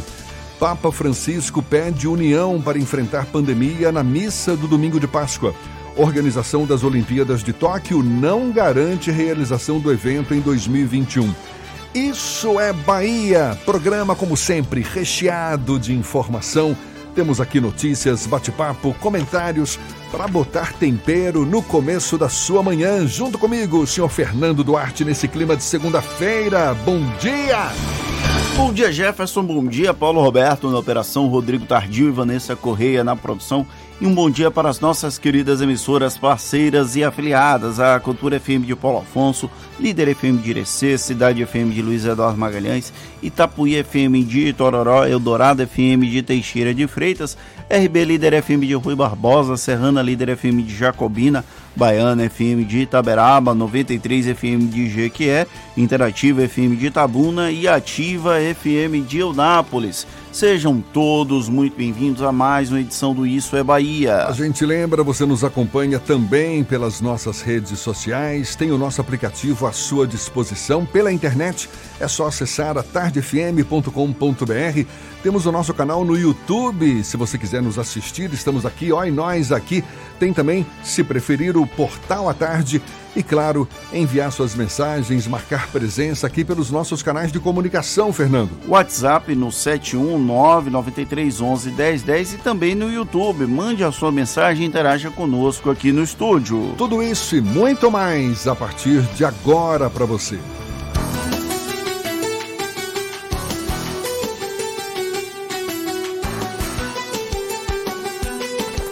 Isso é Bahia. Previsão do tempo. Em Salvador, a segunda-feira amanheceu com céu nublado, muitas nuvens carregadas, aliás, com chuva também. No comecinho da manhã, choveu durante a noite, agora faz 26 graus e há previsão de mais chuva ao longo do dia. Tudo isso a gente ouviu mais cedo com Ives Macedo. Agora tem a previsão para o interior do estado. É você mais uma vez, Ives. Jefferson. Bom dia novamente para você. Bom dia para todo mundo ligado na programação da Tarde FM aqui no Isso é Bahia, nessa segunda hora, agora para todo o estado. Trago informações da previsão do tempo para a região de Itaberaba, que deve ter sol com muitas nuvens durante o dia, períodos de nublado com chuva a qualquer hora, mínima de 18 e máxima de 28 graus. Vamos lá trazer informações do tempo também para a região de Eunápolis. Sol com muitas nuvens agora nesta manhã, períodos de nublado com chuva a qualquer hora. Os termômetros marcam 23 graus a temperatura mínima e 28 a máxima. Fique em casa e faça os cursos online da ANS com 30% de desconto. Acesse ens.edu.br e turbine sua carreira. ENS, a sua escola de negócios e seguros. Uma ótima segunda-feira para você, Jefferson, para todo mundo ligado na programação da Tarde FM. Eu volto amanhã com mais informações da previsão do tempo. Valeu, Ives. Está combinado agora 8 e 5. Um bom dia para você. Isso é Bahia.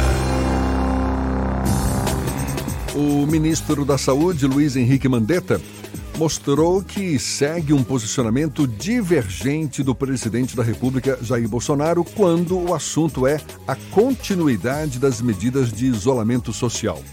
Em entrevista ao Fantástico, Mandetta praticamente assinou um pedido de demissão, depois de confrontar diretamente as ações públicas de Bolsonaro. Pelo menos essa é a expectativa da reação do gabinete do ódio, que tende a forçar ainda mais a saída do ministro com a corda bastante esticada, a relação entre Mandetta e Bolsonaro caminha para o insustentável.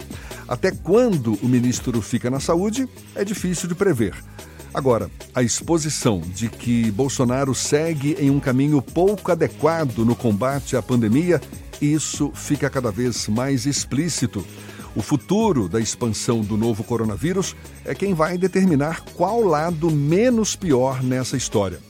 Esse novo episódio de embate entre o presidente e o ministro é tema do comentário político de Fernando Duarte. Isso é Bahia. Política. A Tarde FM. É aquela história, quanto mais a gente reza, mais assombração aparece. O presidente da República já tinha adotado uma postura mais moderada com relação ao isolamento social, quando na Sexta-feira Santa resolveu ir à farmácia depois de ir a uma padaria. O resultado? Aglomeração e muita gente no entorno dele tentando de alguma forma manifestar apoio, manifestar carinho, apreço, seja lá o que for, ou até mesmo adoração. Isso aí é um, algo difícil de prever com qualquer que seja o político, de entender com qualquer que seja o político, seja Lula, seja Bolsonaro, mas as pessoas tendem a aglomerar em volta deles. Essa saída do presidente na sexta-feira voltou a causar aglomerações e aí no sábado o episódio se repetiu. Não na farmácia, não na padaria, mas quando a comitiva presidencial visitou o, a obra do espaço que deve ser um hospital de campanha no interior de Goiás.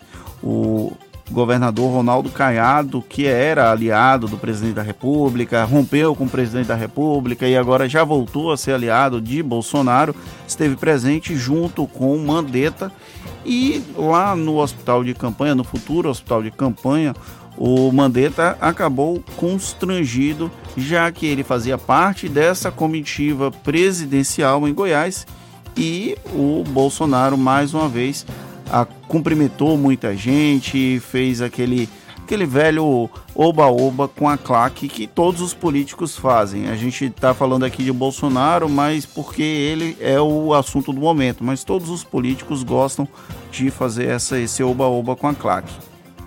E aí, ontem à noite, o ministro da Saúde, Luiz Henrique Mandetta, deu uma entrevista ao Fantástico da Rede Globo, a principal emissora inimiga do presidente Jair Bolsonaro, nas palavras do próprio presidente Jair Bolsonaro. Quem fala isso é o núcleo, o entorno dele.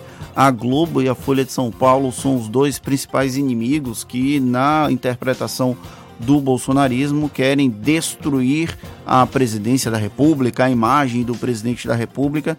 É mais um moinho de vento que os bolsonaristas costumam enfrentar. E aí, em um trecho da entrevista que eu vou ler aqui, o Luiz Henrique Mandetta falou o seguinte: quando você vê pessoas entrando em uma padaria, em um supermercado, grudadas, isso é claramente uma coisa equivocada.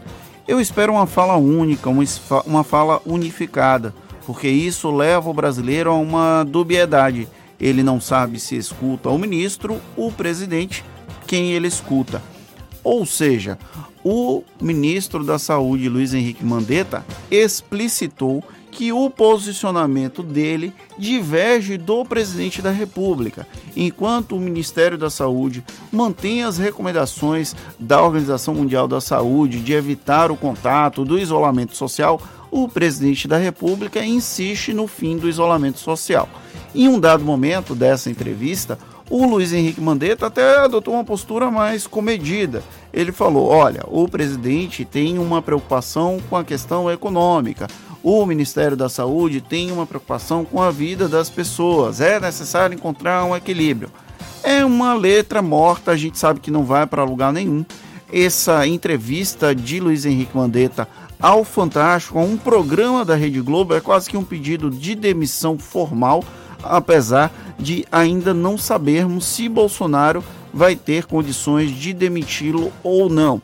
Isso porque o núcleo militar, que hoje é quem dá maior sustentação à estabilidade política do governo federal, é contra a demissão de Mandetta. Pelo menos era contra na semana passada, principalmente na segunda-feira, que foi aquele fatídico dia em que o ministro passou o dia inteiro sendo cozinhado ou fritado, a depender da interpretação.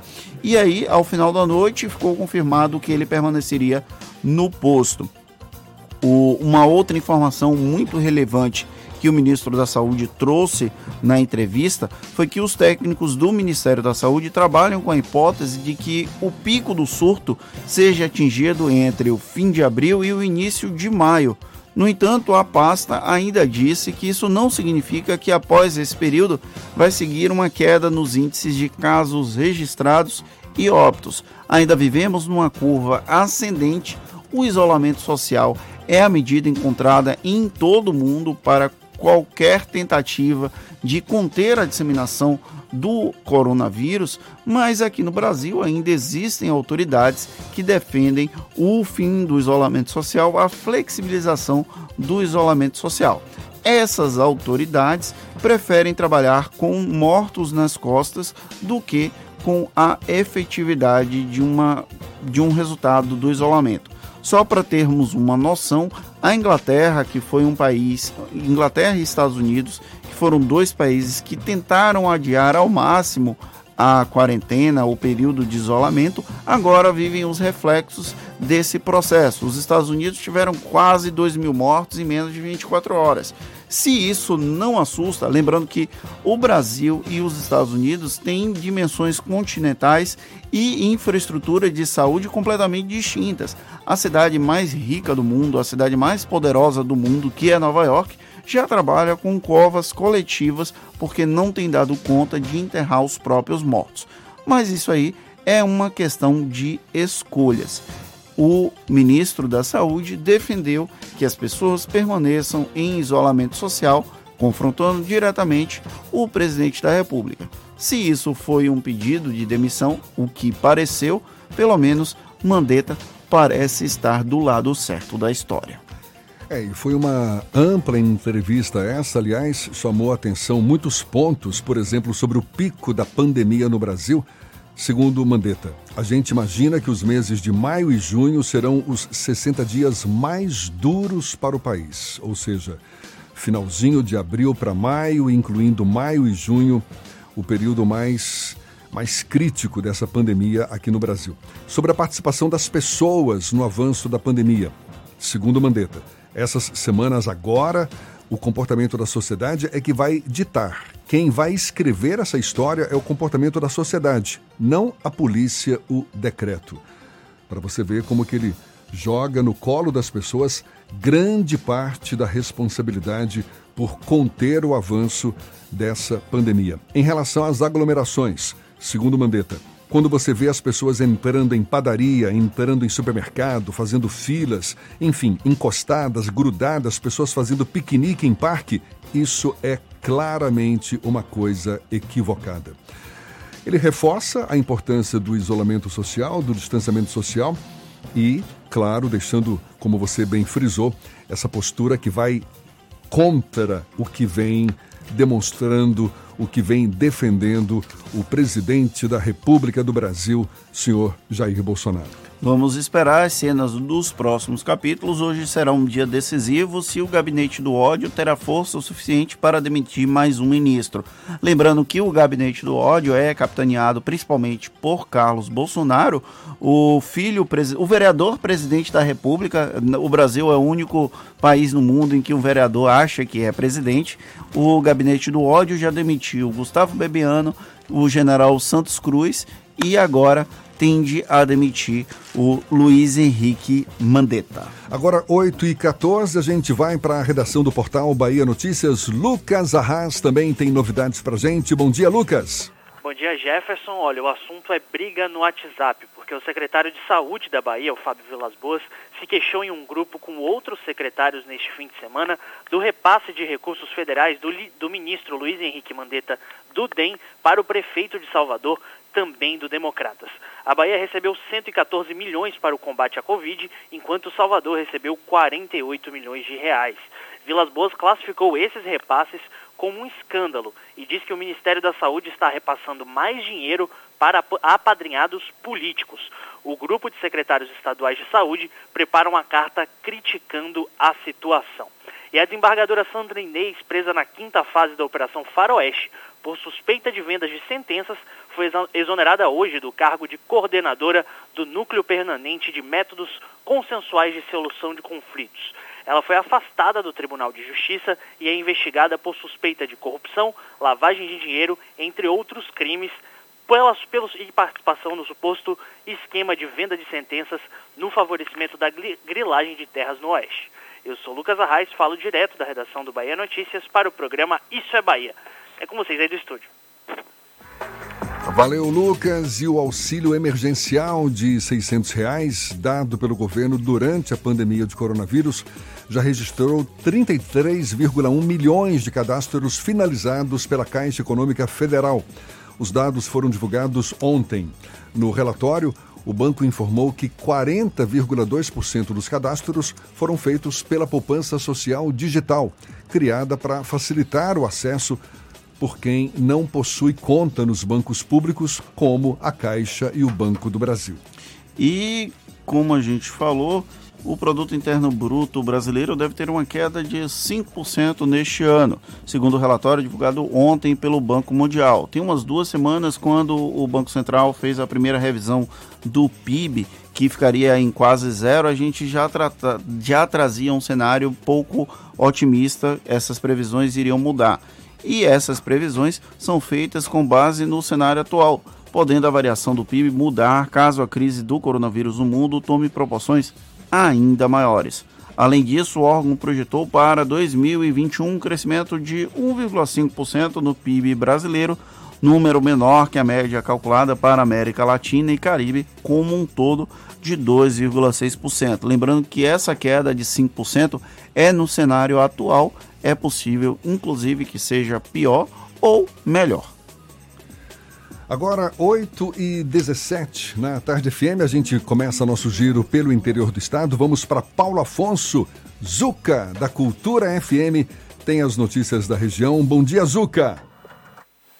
Bom dia, Jefferson. Bom dia, Fernando. Bom dia aos ouvintes da nossa programação. Isso é Bahia, falando aqui da capital da energia elétrica. Neste momento, nós estamos com a temperatura na casa dos 23 graus, poderemos chegar a uma máxima de 34. Tem previsão de chuvas para esta segunda-feira aqui na capital da energia elétrica. Atualizando números do coronavírus, da Covid-19 aqui em Paulo Afonso, olha, até o momento nenhum caso foi registrado na cidade, nenhum caso foi registrado na cidade, a gente tem reforçado isso ao longo da programação da cultura e explanando aqui para toda a Bahia. Em Paulo Afonso nós temos quatro casos suspeitos, 40 casos notificados, 86 monitorados, 36 casos estão descartados aqui em Paulo Afonso.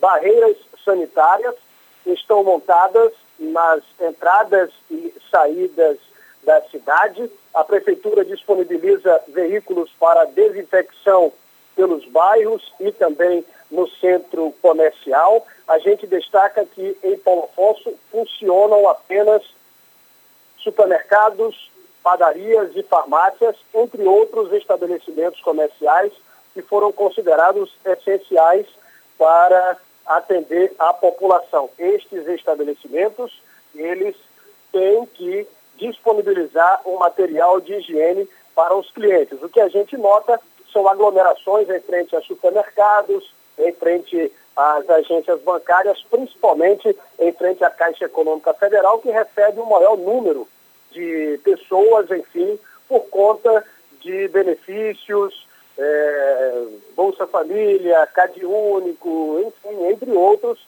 a Caixa Econômica recebe um fluxo maior de pessoas. A gente tem orientado também para a população fazer a sua parte de uma forma particular, não é? A gente tem uma força-tarefa atuando aqui na cidade, profissionais da saúde, da segurança, representações da sociedade civil, mas o Paulo Alfonsino, em si, ele é muito importante para manter a sua higiene pessoal, tem saído de casa de forma pontual, tem resolvido a sua situação, tem retornado para casa, mas mesmo assim a gente ainda encontra algumas pessoas que acho que ainda não entenderam que a situação ela tem uma preocupação e que os números, pelo que a gente tem observado, podem crescer ao longo dos últimos dias.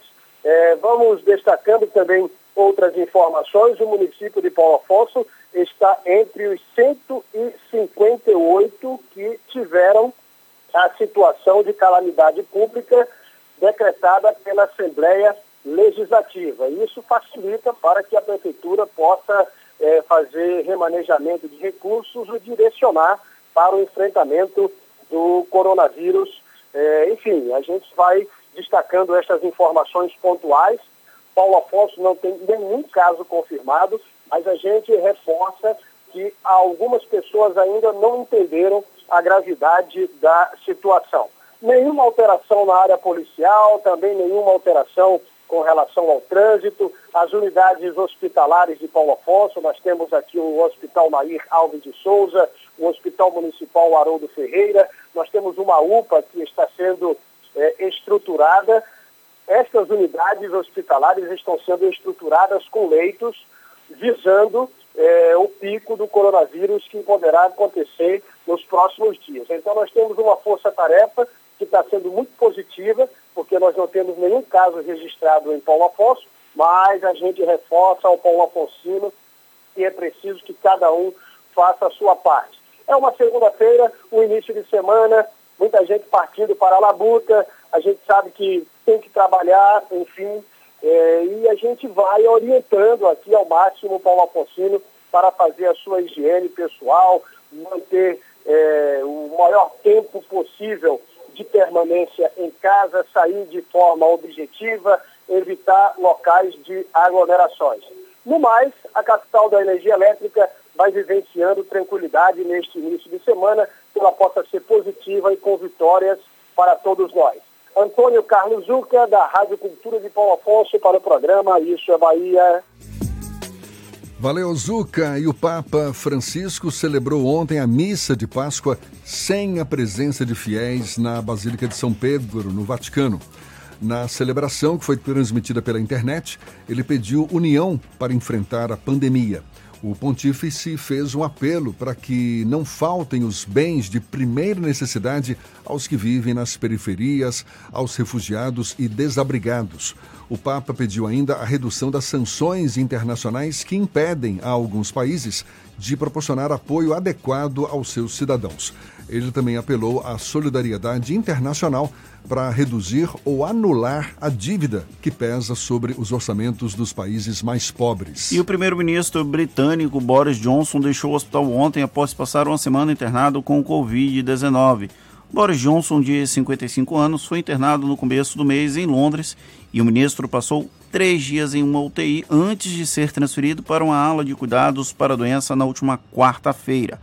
O primeiro-ministro vai ficar de repouso em casa sem data prevista para retornar às atividades normais como ministro. Em um vídeo, ele agradeceu à NHS, o SUS da Inglaterra, pelo apoio, principalmente a enfermeiros, profissionais de saúde em geral que atuaram no apoio a ele durante a doença, formados basicamente por imigrantes. Agora 8h24, a gente dá sequência ao nosso giro pelo interior do estado. Vamos agora à Cidade Sol, cidade de Jequié. É Márcio Lima, da 93 FM, quem fala conosco. Bom dia, Márcio. Bom dia, Jefferson Beltrão. Bom dia, Fernando Duarte, ouvintes do programa Isso é Bahia.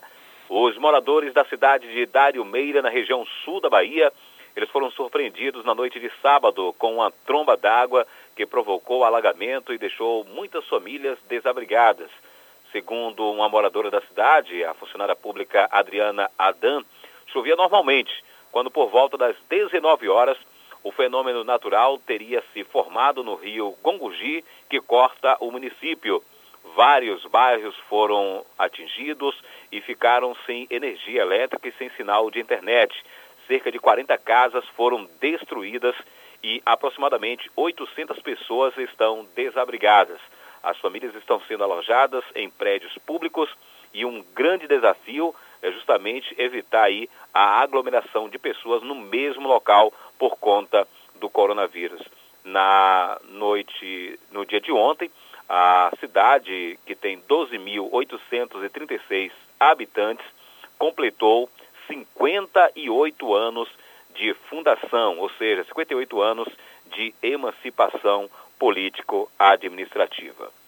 No sábado à noite, em Jequié, em uma edição extraordinária, a Prefeitura de Jequié, através da Secretaria de Saúde, confirmou a ocorrência de mais um caso positivo da Covid-19 no município de Jequié.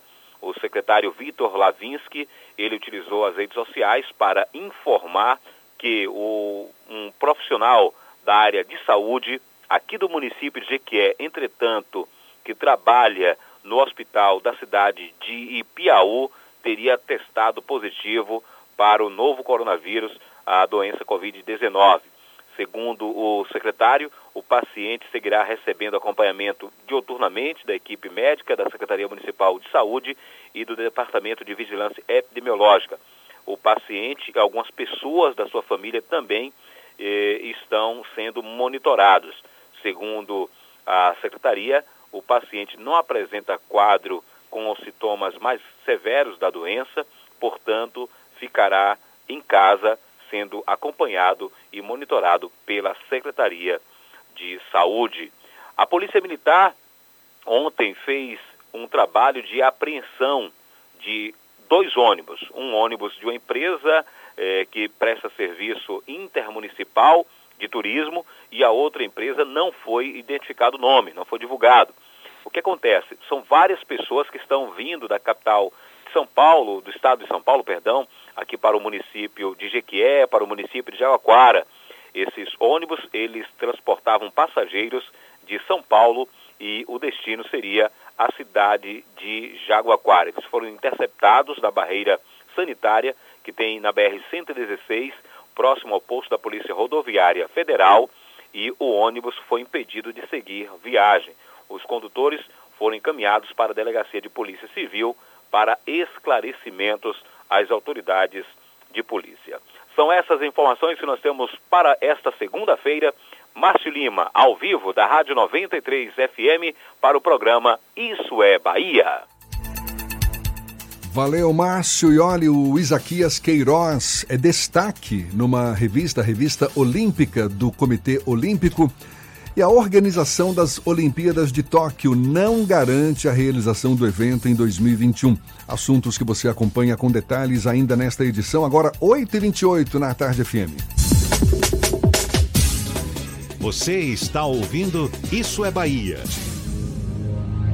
Para vencermos o coronavírus, o mais importante é: Fique em casa. lave sempre as mãos com água e sabão e Fique em casa. não são férias, é um compromisso de todos. Fique em casa. A Bahia contra o coronavírus. Governo do Estado. Você sabe o que a Assembleia faz? Faz valer os seus direitos. Lutando para evitar a saída da Petrobras e manter empregos e investimentos no Estado. Também cria políticas que valorizam as mulheres, os negros, o público LGBT e a oferta de uma educação de qualidade para indígenas. E ainda dão prioridade de matrícula em escolas públicas às crianças filhas de vítimas de violência doméstica. Porque para a Assembleia, garantir o direito dos baianos é o nosso dever. Assembleia Legislativa da Bahia, fazendo valer. Para vencermos o coronavírus, o mais importante é: Fique em casa. lave sempre as mãos com água e sabão e Fique em casa. não são férias, é um compromisso de todos. Fique em casa. A Bahia contra o coronavírus. Governo do Estado. Neste momento, o que você procura é segurança em sua estadia? Nossa rede disponibiliza toda a sua estrutura e suporte para você aproveitar tudo com muita tranquilidade e conforto. Estamos em pleno funcionamento, cumprindo todas as recomendações do Ministério da Saúde em combate à Covid-19. Conte com a gente. Confira nossas tarifas solidárias. Faça já sua reserva. Marano Hotel 71 2106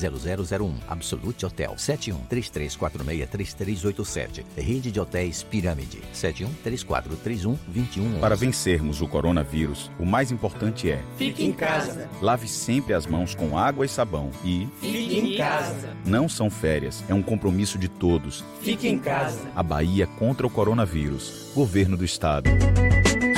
Tarde FM. Trânsito. A Tarde FM.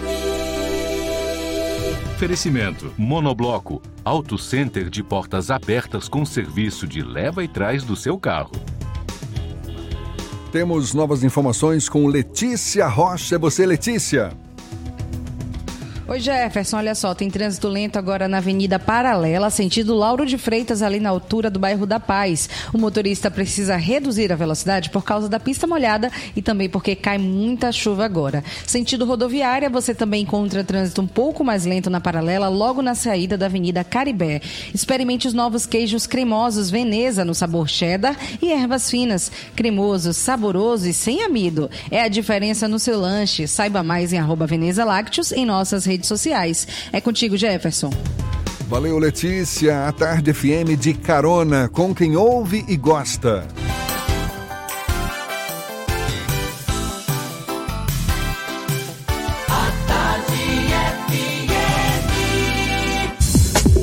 Voltamos a apresentar Isso é Bahia.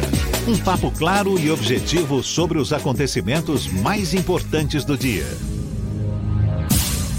Os municípios baianos têm 1 bilhão 740 milhões de reais para receber do governo federal neste ano de 2020.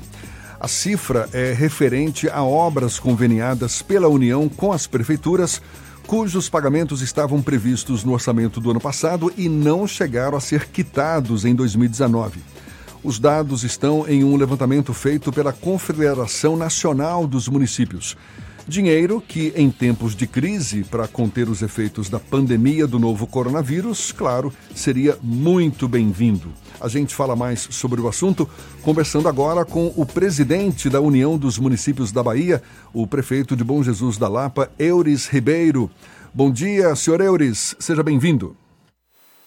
Bom dia, bom dia a todos os ouvintes. Para mim é um prazer enorme estar falando nessa distinta emissora e com um assunto polêmico como esse, mas um assunto de grande repercussão nacional. Prefeito, como é que está se dando a interlocução da União dos Municípios da Bahia com o governo federal para a quitação das dívidas do governo com os municípios baianos? Olha, através da Confederação Nacional dos Municípios, do qual sou vice-presidente, eh, nós temos conversado muito com o governo federal, essas dívidas, ela desde o ano passado, estão empenhadas e não foram pagas. E nós não tivemos nenhuma promessa de pagá-las ou de quitá-las no momento de crise. É, entendemos o momento que o país vive, que os recursos têm que ser mais destinados, consequentemente, à saúde ao combate ao coronavírus. É isso também que nós pensamos e queremos nas prefeituras, não só da Bahia, mas do Brasil, mas que a gente não sabe como o governo vai fazer lá na frente, uma vez com o dinheiro curto, agora com a queda da economia, consequentemente vai ficar tudo mais difícil para se quitar esses compromissos que foram é, adquiridos, principalmente emendas parlamentares, é, no ano passado por parte do governo federal. O senhor já trabalha com o cenário de não contar com esses recursos agora em 2020, porque o próprio ministro da Economia, Paulo Guedes, já afirmou que o governo vai rolar as dívidas dos municípios, assim como faz com os estados. Com certeza, nós já contamos com isso, nós já é na nossa previsão, principalmente as obras de infraestruturas, elas serão é, consequentemente adiadas. Nós só estamos dialogando com o governo, porque parte dessas obras é para a saúde. Nós temos dessas obras que ainda não foram pagas custeios para a saúde, que vai ajudar no combate ao coronavírus. Nós temos reformas de hospitais, ampliação de hospitais, tem recursos desses que é para compra de equipamento. Eu diria que 40% dessa, desses, desses recursos que estão empenhados e não pagos pelo governo federal é para a área da saúde. Nós estamos brigando com a União para pelo menos o que for da área de saúde ser dado prioridade, ser pago mesmo com a crise, porque vai direto para o combate também às ações do coronavírus. Quando você melhora a estrutura de hospital, quando você compra equipamento, consequentemente você melhora a saúde pública e é o que precisa ser melhorado nesse momento. Prefeito, uma das consequências dessa crise do coronavírus tem um impacto econômico que vai interferir diretamente na arrecadação da União, dos estados, dos municípios e até nas próprias transferências constitucionais. Por exemplo, o Fundo de Participação dos Municípios vai sofrer um impacto, já que a arrecadação da União vai diminuir. Como as prefeituras estão se preparando para lidar com esse problema no médio e longo prazo?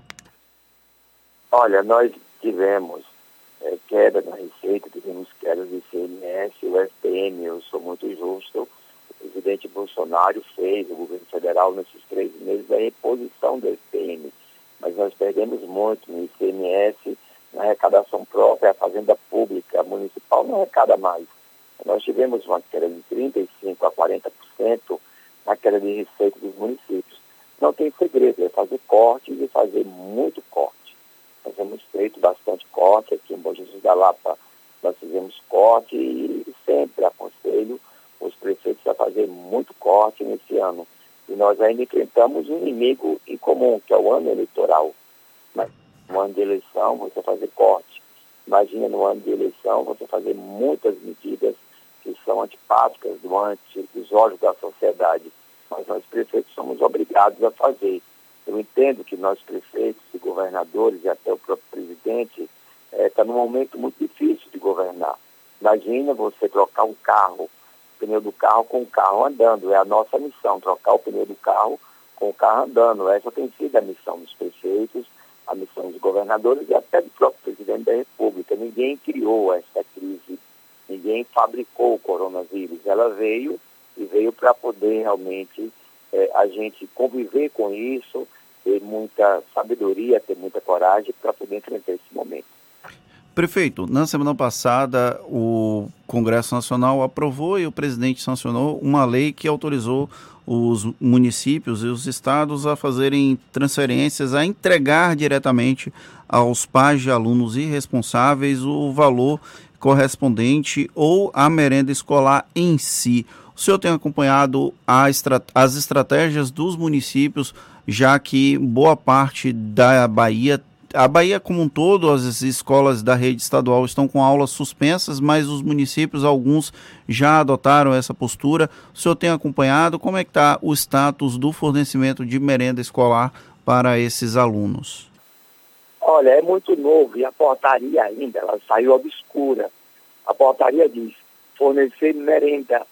Mas fornecer merenda como? É, não ficou especificado os gêneros da merenda. Tem gêneros da merenda que não é muito plausível você entregar. Né? Tem muitos prefeitos que estão transformando em cesta básica, mesmo que a resolução não falou em cesta básica, não falou em alimento. Então nós estamos entrando em contato com o FNDE para deixar muito claro que a portaria não deixou, de que forma, se a gente vai entregar os produtos que foram licitados, houve uma licitação para a merenda escolar que está em curso, vai ser os produtos que foram licitados para a merenda, ou se pode transformar esse produto em outros alimentos para poder entregar para as crianças. Isso não ficou muito claro. E tem muitos prefeitos fazendo, cada um da sua forma, mas que nós entramos em contato hoje com o FNDE, logo pela manhã cedo nós já fizemos contato com o FNDE, para poder explicar melhor como os municípios irão proceder, porque não ficou muito claro isso na resolução. Prefeito, o senhor, como presidente da União dos Municípios da Bahia, certamente vem tendo contato com outros prefeitos do estado. Como é que o senhor vem acompanhando a infraestrutura dos municípios na área da saúde, imaginando que essa pandemia pode é, ficar mais delicada, mais crítica em alguns municípios do interior do estado? Como é que o senhor avalia a infraestrutura hospitalar desses municípios? Há uma condição adequada para receber e cuidar de pacientes no estado mais crítico dessa pandemia?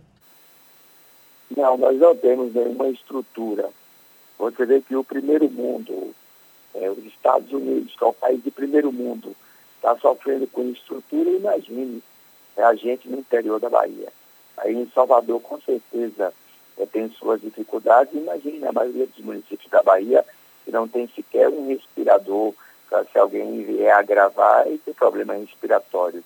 Então a situação é muito crítica. O governo do estado da Bahia, o governador, prometeu fazer regionalmente os hospitais de campanha e também as estratégias para poder garantir que os municípios tenham acesso aos ventiladores caso haja uma crise nos municípios com problema respiratório. Então, nós tivemos um bate-papo tanto com o governador como o secretário de saúde do estado, ele mostrou a estratégia regional que está sendo adotada para poder atender e socorrer os municípios no momento mais grave da crise. Qual a avaliação que o senhor faz da situação em Bom Jesus da Lapa em relação à área da saúde e quais as medidas que a prefeitura tem tomado para conter o avanço da pandemia em Bom Jesus da Lapa? Olha, Bom Jesus da Lapa é o único hospital da região que tem 10 respiradores desde antes da crise do coronavírus, que nós já tínhamos respiradores, que não tínhamos UTI aqui. Então nós usávamos muito os respiradores para poder suportar a, os nossos pacientes vivos até que conseguisse uma vaga de UTI. Então nós temos 10 respiradores aqui em Bom Jesus da Lapa, que também é insuficiente. Aqui em Bom Jesus da Lapa não tem nenhum caso de coronavírus confirmado. Nós já testamos vários casos, mas todos deram negativos, nenhum deu positivo. E a gente está aqui fazendo o combate. O nosso maior problema aqui em Bom Jesus da Lapa e também no interior da Bahia são os nossos entes queridos que foram para São Paulo, que foram para Brasília, que querem voltar e que são áreas de contaminação. Nós tivemos um caso da cidade vizinha de São do Ramalho, de uma senhora que veio de Brasília para cá, num transporte desse, consequentemente, quando chegou aqui, testou positivo em Serra do Ramalho Imagine quem veio dentro desse transporte, com certeza também pode ter contaminado. Então, nossos entes queridos, nossas pessoas que foram em busca de trabalho em São Paulo, em Brasília, nos grandes centros, todos estão querendo voltar. E ao voltar nesse momento, pode, no próprio caminho, se contaminarem e, consequentemente, contaminar a nossa região inteira.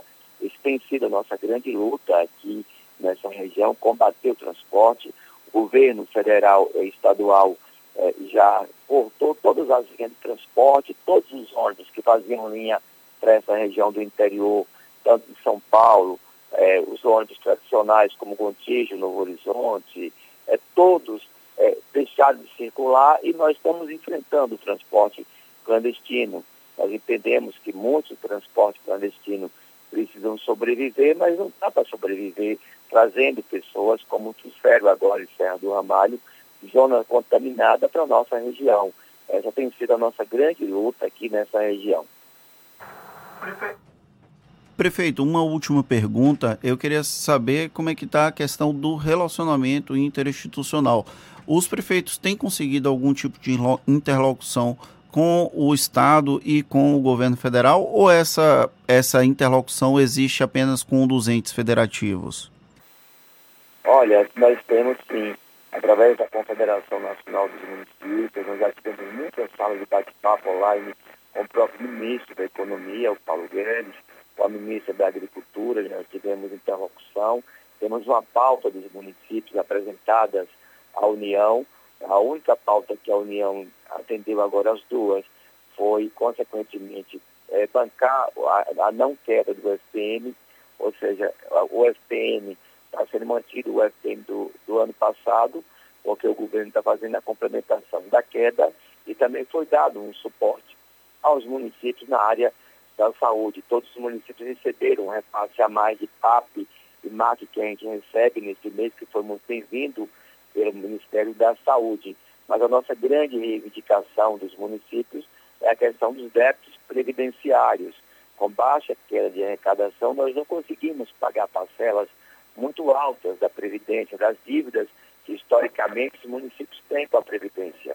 E a nossa grande reivindicação ao governo federal é o congelamento dessa dívida nesse momento, dessas parcelas, até que passe esses três, quatro meses de crise. O ministro não deu nenhuma resposta, o governo federal não deu nenhuma resposta, nós aguardamos. Com o governo do estado da Bahia, o governador também, e o secretário de saúde, sempre está fazendo interlocução conosco, com os municípios, com as prefeituras, a estratégia do governo do estado da Bahia está sendo adotar regionalmente os hospitais para poder receber na hora da crise, quando ela chegar, os pacientes de alta complexidade. Então, nós estamos indo nessa direção, mas os municípios precisam de mais apoio, é, nós precisamos de mais ajuda, ainda é muito pouco, tanto o governo federal que o governo estadual tem feito para com os municípios. A gente agradece ao presidente da União dos Municípios da Bahia, também prefeito de Bom Jesus da Lapa, Euris Ribeiro, pela sua participação aqui no Isso Bahia. Muito obrigado, prefeito. Um bom dia para o senhor. Eu que agradeço, bom dia, que o Senhor do Bom Fim, que o Senhor Bom Jesus da Lapa proteja nosso povo da Bahia e do Brasil. Um bom dia, uma boa semana a todos. A gente lembra, essa conversa também vai estar disponível logo mais nos nossos canais no YouTube, Spotify, iTunes e Deezer, 8h45 na Tarde FM. Você está ouvindo Isso é Bahia.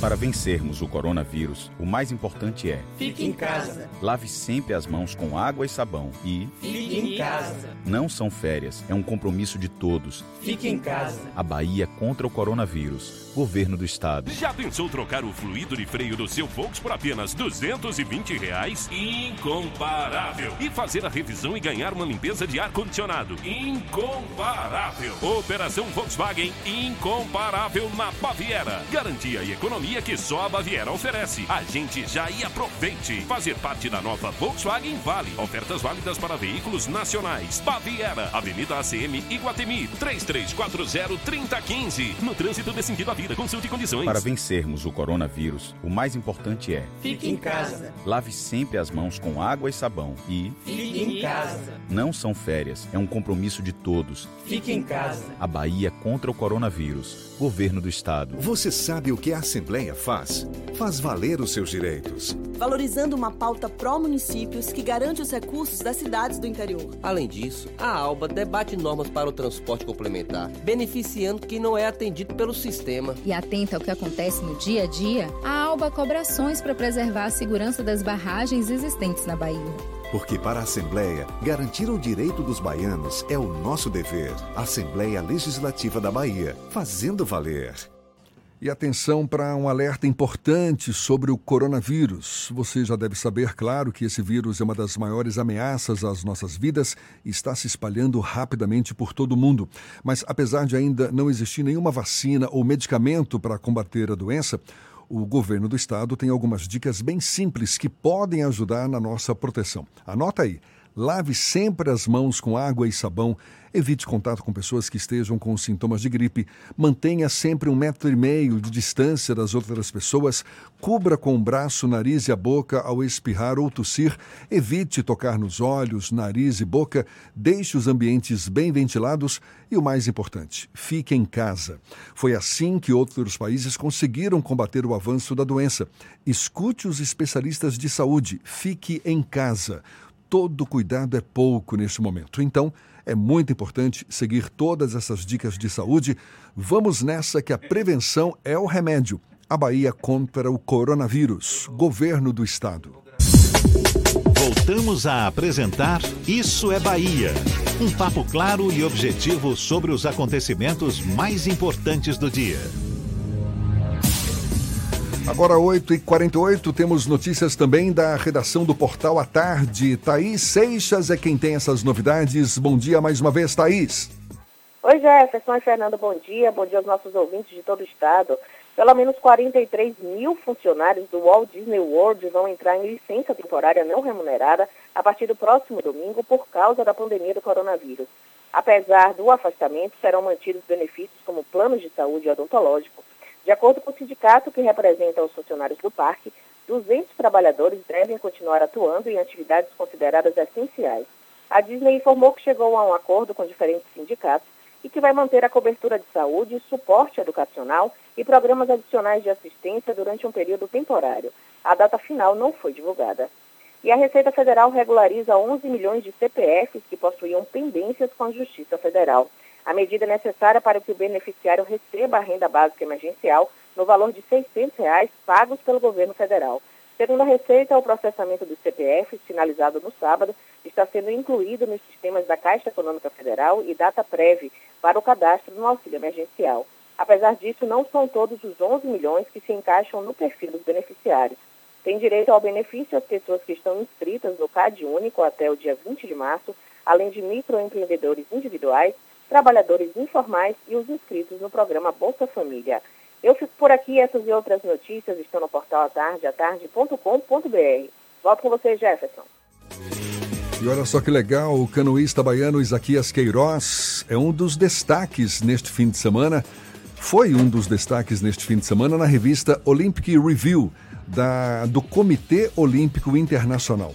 É uma reportagem com seis páginas nesta edição, edição de número 114 da revista, em que explica como o medalhista olímpico se tornou um dos maiores nomes da canoagem mundial na atualidade. Baiano de Ubaitaba, Isaquias Queiroz é o único atleta brasileiro a ganhar três medalhas em uma única edição olímpica. Além dessas, Isaquias Queiroz possui quatro medalhas pan-americanas. Falando em Olimpíada, o Comitê Organizador das Olimpíadas de Tóquio informou que o evento pode não estar garantido em julho do ano que vem, data que foi adiado por conta da pandemia de coronavírus. O comitê relatou que não sabe se a doença vai estar controlada até julho do próximo ano e que, mesmo assim, os trabalhos vão continuar. O Japão está enfrentando uma segunda onda de propagação da Covid-19 e o país fez um alerta sobre a emergência da situação. A gente agora dá sequência ao nosso giro pelo interior do estado. Vamos para Luiz Eduardo Magalhães, extremo oeste da Bahia. É J. Alves, da Cidade FM, quem fala conosco. Bom dia, J. Bom dia, Jefferson, Fernando, equipe, ouvintes do Isso é Bahia. A partir de agora destacaremos as principais notícias do Oeste Baiano, diretamente da capital do agronegócio. Primeiro caso de Covid-19 é confirmado em Luiz Eduardo Magalhães. No último dia 3 de abril, um homem de 44 anos de idade, caminhoneiro, ao chegar de viagem à cidade, vindo do estado do Piauí, procurou uma unidade de saúde com possível diagnóstico de sinusite sendo este confirmado. O mesmo vinha apresentando sintomas de gripe desde o dia 27 de março, quando ainda estava em viagem. Após novo atendimento, no dia 6 de abril, quando o paciente retornou à unidade de saúde com tosse e cefaleia e preenchidos os quesitos para ser considerado suspeito da Covid-19, foi colhido material biológico e enviado ao Laboratório Central de Saúde Pública de Salvador, o LACEN. Imediatamente, o paciente entrou para o monitoramento. A família foi colocada em isolamento domiciliar e os profissionais de saúde que tiveram contato com o paciente foram colocados também em monitoramento. No último dia 11, chegou o resultado do exame e confirmou positivo para a Covid-19. Dada a circunstância, o, a Prefeitura informa que todas as providências de isolamento e monitoramento estão sendo tomadas e até o momento o paciente não apresenta sintomas que indiquem sua internação hospitalar, permanecendo em casa e seguindo os protocolos recomendados pela Organização Mundial de Saúde e pelo Ministério da Saúde.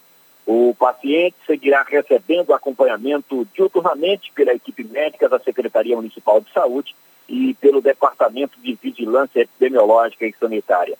Ontem, a Prefeitura de Luiz Eduardo Magalhães iniciou o trabalho de desinfecção de ruas e locais de grande circulação no município. O objetivo da ação é reduzir o risco de contaminação pelo novo coronavírus.